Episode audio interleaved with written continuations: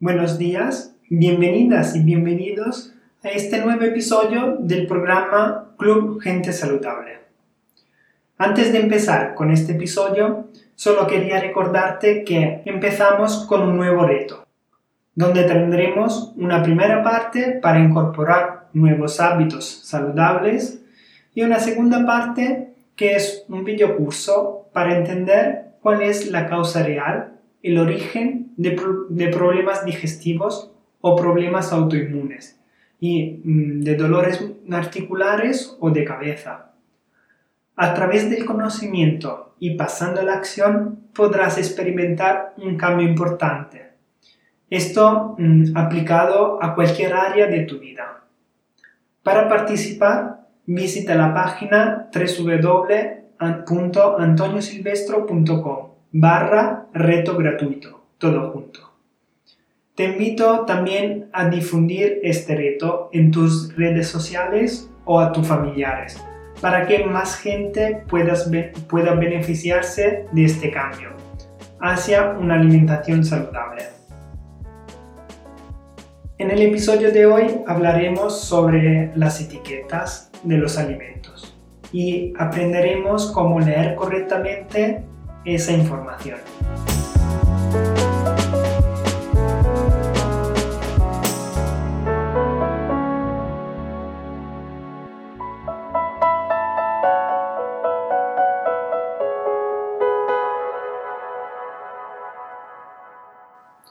Hoy en día, saber leer las etiquetas de los alimentos es algo imprescindible para sobrevivir. Aunque los alimentos que se deberían elegir mayormente tienen que ser alimentos sin etiquetas, como por ejemplo frutas, verduras, carne, pescado, cereales, legumbres y frutos secos a granel. En una fase de transición tendremos que enfrentarnos a las etiquetas, para muchos desconocidas y sin mucho que decir. Pero realmente mm, tenemos que aprender a leer estas etiquetas si queremos cambiar nuestra alimentación y comer de manera saludable. Lo primero que tenemos que fijarnos es la lista de los ingredientes. Muy pocos saben que la lista de los, de, los ingredientes lleva un orden. O sea, que el primer, el primer ingrediente será el ingrediente principal, con más cantidad. Y el último de la lista será el menos presente en porcentaje. Entonces, aquí tener mucho cuidado con esta lista. Se venden muchos productos con un nombre, que pero luego resulta no ser el ingrediente principal. Por ejemplo, hubo un, debate sobre mm, las, entre comillas, patatas Pringles. ¿Por qué se llamaban patatas? Pero realmente el contenido de patata no llegaba ni al 50%. Además, aquí intentar elegir productos que no tengan como primer ingrediente el azúcar y que no hayan ingrediente que no podemos pronunciar. Si ves algún ingrediente raro, investiga. Tardas un minuto en coger el móvil y buscar ese ingrediente. Otra cosa que nos podría ayudar para elegir un producto es mirar en los ingredientes el tipo de aceite presente. Muchos miran el contenido de grasa o grasa saturada en la tabla, en la tabla que hay mm, en, esa, en esa misma etiqueta para decidir si un producto está bien o no.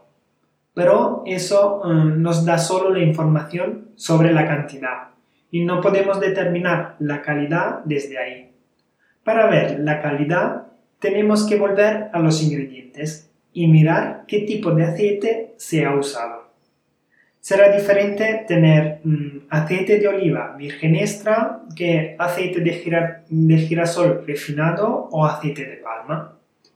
Evita absolutamente productos que contienen principalmente aceite de palma o por ejemplo también grasas hidrogenadas o grasas trans. Esto tiene que ser una prioridad. Volviendo al tema del azúcar, hemos dicho antes de evitar los productos que tengan como primer ingrediente el azúcar. Recuerda que el azúcar puede encontrarse con otros nombres como mm, sacarosa, maltodestrina, jarabe, sirope, miel. E incluso cuando leemos los en los ingredientes zumo de manzana o zumo de uva, eso son azúcares añadidos. Tenéis más información sobre los azúcares si nos gustaría profundizar este tema en un artículo de mi blog www.antoniosilvestro.com barra azúcares. Luego, sobre los azúcares también tendremos información sobre cantidades en la tabla donde nos dicen mm, carbohidratos y en la sección abajo de los carbohidratos donde dicen mm, de los cuales azúcares. Ese numerito que aparecerá ahí son gramos, pero lo podemos ver como porcentaje, porque mm, son los gramos presentes en 100 gramos de del producto. Entonces, donde vemos 25 gramos de azúcares, podemos entender que el 25% del producto, o sea, una cuarta parte, es azúcar. Algunos ejemplos que hay que tener cuidado son, por ejemplo, mm, el pan integral. Venden ese tipo de pan por su atractiva de marketing, pero mm, hay que ver siempre los ingredientes, porque puede que resulte que la harina integral sea solo un 20-30% y el resto mm, sea harina refinada. Aquí me gustaría abrir una paréntesis sobre los productos sin gluten. Yo fomento mucho mm, y estoy muy a favor eh, de una alimentación sin gluten por el efecto eh, inflamatorio que el gluten tiene en nuestro cuerpo. Pero es, sería muy equivocado sustituir lo que comías antes con, lo que comías antes con gluten con productos ultraprocesados que encuentras en el, en el supermercado en la sección sin gluten. Si por curiosidad miras los ingredientes de estos productos, te darás cuenta de la lista interminable de ingredientes que suenan a chino que tienen esos productos. Si quieres eliminar el gluten de tu dieta, sea cual sea tu razón, hazlo con conciencia, posiblemente con acompañamiento, como por ejemplo lo que propongo yo en mi programa de Toxic. Otro ejemplo es el yogur. Es muy común poner azúcares añadidos a los yogures, sobre todo los que son con frutas.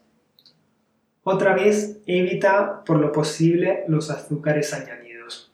Otros productos con azúcares añadidos a evitar son las papillas de fruta para niños o bebés. Evitar esos productos sobre todo para evitar hiperactividad y déficit de, atención que, puede, mm, que mm, puede pasar en los niños. Recuerda que se aconseja no dar azúcar a bebés menores de un año.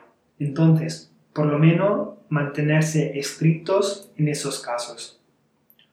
Otros productos donde podríamos encontrar azúcares añadidos, sobre, sobre todo debajo de otros nombres mm, que ya hemos comentado antes, son los bricks de caldo, cremas y salsas.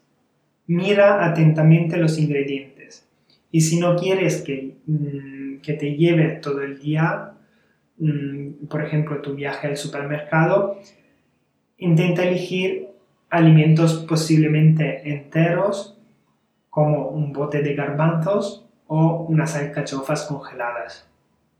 Luego, si te apetece un gazpacho y no tienes tiempo para prepararlo en el día siguiente, también está bien.